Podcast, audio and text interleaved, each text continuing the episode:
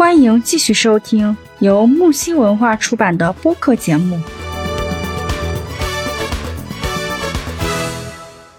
嗯，对，多么会呃享受或者说会发现生活中点点滴滴美的那样一个心情。嗯，这个对生活的嗯态度，我觉得特别值得。怎么说呢？值得我们去学习，或者说，嗯，特别值得分享。嗯，对，嗯，对，就是在生活中重视仪式感的人，他潜意识里呢，往往会有一种心理暗示，就是说要享受每一天，把每件事情做好，然后就是把平凡的日子过得不是那么平庸，就很多时刻哈，都可以过成那种值得回味的那种纪念版的。我感觉这个就不错。嗯，对，其实。仪式感，然后情侣啊、家庭啊，甚至一个家族，他们都有各种不同的仪式感。对，其实现在你看，说像那个过生日啊，我们家里边的话，孩子会过生日，我们自己会过生日。那同样呢，家里的老人，我觉得也是特别需要有这种仪式感的。嗯，对。嗯，你看前段时间啊，前段时间呢，就是我公公婆婆然后过生日，他们俩的生日离得特别的近，就相差十天。然后呢，就是我公公婆婆，就是之前我们是分别给他们过生日嘛，嗯，买个每个人过生日的时候都买一个蛋糕，然后买一份小礼物，他们特别的开心。然后后来呢，他们也觉得，嗯，就是两个人的生日离得挺近的，那要不然就合在一起过吧。后来呢，我们就哎找一个时间，就是嗯，其实多数就会找周末的时间。然后带他们出去吃一顿，嗯，所谓的大餐，然后订一个蛋糕，嗯，在有一些小的其他的仪式啊，嗯，我觉得他们也是非常开心的。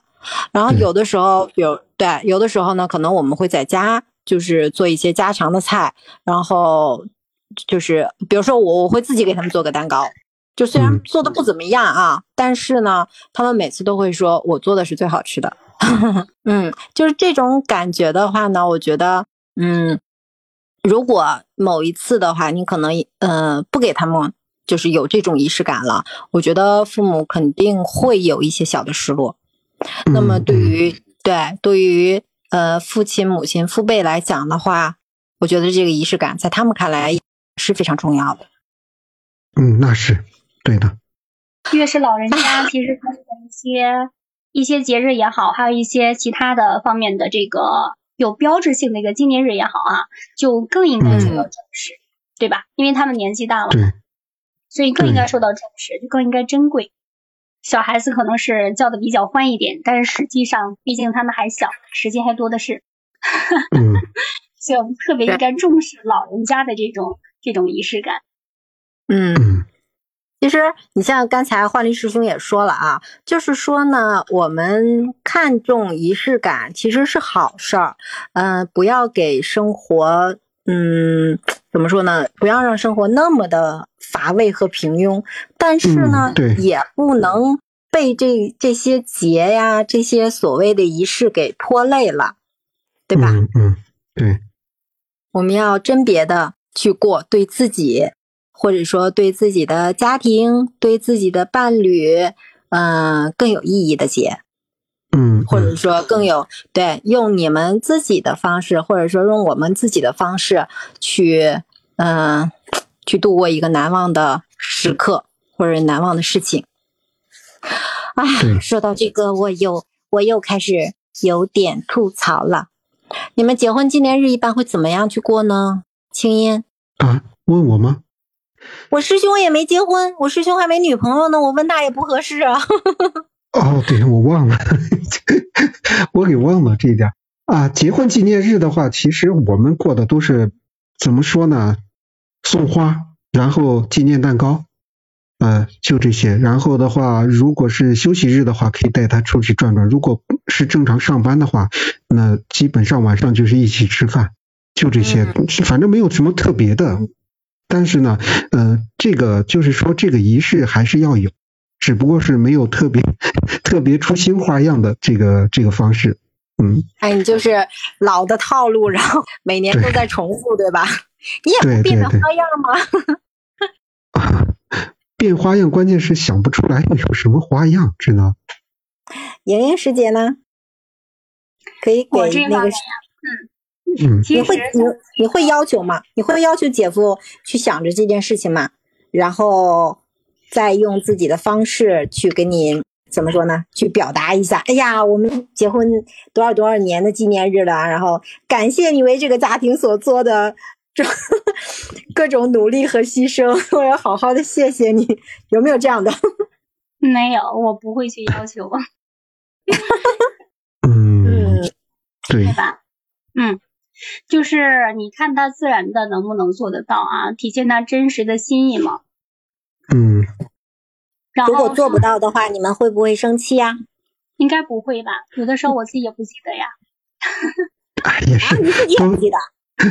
天呐，不过也也也还行吧，因为大家都比较忙，嗯，这种类型的纪念日哈，小妖的应该过的经验比较多一点。啊，跟我们聊了这么长时间了，小妖肯定是每个纪念日啊什么的，应该都是很独特的去度过的。没有，哎呀，那我就跟你们说说吧，我最近的这个结婚纪念日，嗯，嗯没有最近花的，什么时候的？八月份，我是八月八号领那个领的结婚证，嗯，啊。然后就那一天的话，呃，我老公也很有很有意义哎。八月八对号，呀，八月我老八号。公也，没有也，没有红，哎，好像有个红包，就是很抠门、很铁公鸡的那种红包，因为在他看来呢，就是从左兜放到了右兜嗯，没有什么，我忘了，好像好像真的是幺三幺四，哎呀，然后呢，也没有也没有花，我告诉你，他从来没有给我买过花，从来没有，没有，从来没有买过花，对，能能想象吗？能想象吗？不能，这怎么可能呢？就是这样的，情情人节也有也也应该有花吧？没有，他宁可给我买花的巧克力，也绝对不买花。你知道他的理论是什么吗？嗯就说花会凋谢，花会凋谢的。嗯，是会凋谢的呀。嗯，但是花就是花，它代表的这个怎么说呢？花它代表的这种心意是非常重要的呀。嗯，所以可能从不同人、不同性格的、不同处事的这种嗯那种，嗯、怎么说？仁者见仁，智者见智吧。嗯，他会嗯想这件事儿，但是呢，他的表达方式绝对是不同于常人的。嗯，然后给我买巧克力，呃，还买什么来着？啊，忘了。反正反正基本上每年都是那样，就绝对不买鲜花。我觉得呢，可能还有一个想法，就是因为每到那个节的话，买那个鲜花嗯都是属于被宰的，对不对？那有什么？宰一刀就宰一刀了。哦，对了，我刚才还要 对宰一刀宰，你老公为朋友都能两肋插刀，结婚被宰一刀就哎不是过过个情人节被宰一刀就会疼吗？不知道。开玩笑，开玩笑啊。对，这就是嗯不同、不同人的嗯、不同的看法和做法吧。嗯然后，他可能就是精打细算，然后主要是过日子嘛，对吧？然后现在父亲节呀、母亲节呀，其实，嗯其实就是都有过啊。然后我觉得，呃对，有了孩子之后吧，对于母亲来讲的话，我又多了一个母亲节，孩子会孩子会送我礼物，亲手做的礼物，我觉得这也是特别哦开心的。嗯，至于老公送的礼物嘛，其实已经排到后面了，不不就不太重要了。嗯，所以啊，这个也不要紧。嗯真的，所以这样一对比的话，你说就跟他有个结婚纪念日，还那么的抠门儿，就是他连表示都没表示。所以从这一点上来，怎么说呢？我我其实是很很在意的，我是很在意的。嗯嗯嗯，怎么说呢？其实理解万岁吧。我觉得有时候不能太过于强，嗯，太过于去对他要求太高了。是，他可能很多的时候，定肯定是理解的，就是因为他自己嗯嗯工作也特别的忙嘛，每天晚上回来其实也都嗯都挺晚的，都得到十点多。然后嗯周末的话呢，也要出去加班，嗯，他们也嗯是有项目的那种，嗯，对，所以没办法啦。对，就是虽然在那一天会觉得完了自己被忽视了，我这个特别想希望有这种小小仪式感的这个特殊的节日，就这样稀里糊涂的过去了。嗯嗯嗯，其实过去了就过去了，然后吐个槽就完事儿了，也不会怎么样。所以我还是很大度的。嗯，对呀，这就好呀。不然呢？我把他逐出家门。那也不至于呀，那不至于。我觉得倒挺好的。为什么呢？因为男人嘛，尤其在这个陕西的时候啊，在在咱们西安那边的话，这个大男子主义还是这种倾向比较严重的，对吧？你男人的话就要养承担起养家糊口的责任，他可能更多的心思在养家糊口上面，可能没有太多的浪漫，但是他给到你很多的实在，哎，这就已经足够了呀，对吧？不能什么都要求，对吧？嗯，对，所以说你还是要多支持你老公。其实我觉得这种就是说，人，嗯，不同的人之所以对仪式感有不同的见解，嗯，比如说，对，觉得重要，或者是说一般般啦，可有可无啦，或者说不那么重要，跟这个人的性格也是有很大的关系的，嗯，对不对？对，嗯，对，我觉得就是。这个仪式感啊，啊，不管别人怎么看，但是我自己觉得仪式感还是蛮重要的。可能有些人觉得仪式感太过于琐碎了，可能就是对于这个仪式感有很有一些偏见吧。嗯，我觉得最主要的是什么呢？这个仪式感可以表现出你对你自己人生或者对你生活的一种态度。它可以，它就是对你来说的话，你想，你懒懒散散颓废的一天。也是这样度过的，你精神饱满、热情积极的一天也是这样度过的。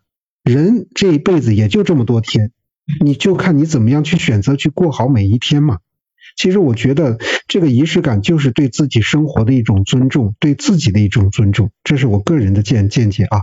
就比如说，就每天早上上班的时候啊，就是我我平时早上上班的时候，我早上的话肯定就是要。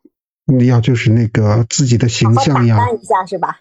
对，一定要好好的打扮一下。出门上上班了之后呢，还是要听听轻松一点的音乐，因为现在我看很多人都都是喜欢戴着耳机听听音乐去上班。为什么呢？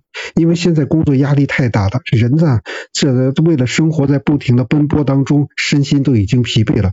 那每天早上起来的时候，就是要给自己打打气，就是要给自己一个很好的精神状态，要告诉自己今天是一个美好的一天，对吧？我能够享受到清晨温馨的阳光和清新的空气，感受到充充满了生机，我觉得这就是一种幸福。就看你会不会去品味这种生活，嗯，所以说仪式感还是很重要的，对不对？还有就是，比如说中午休息的时候吃饭。对吧？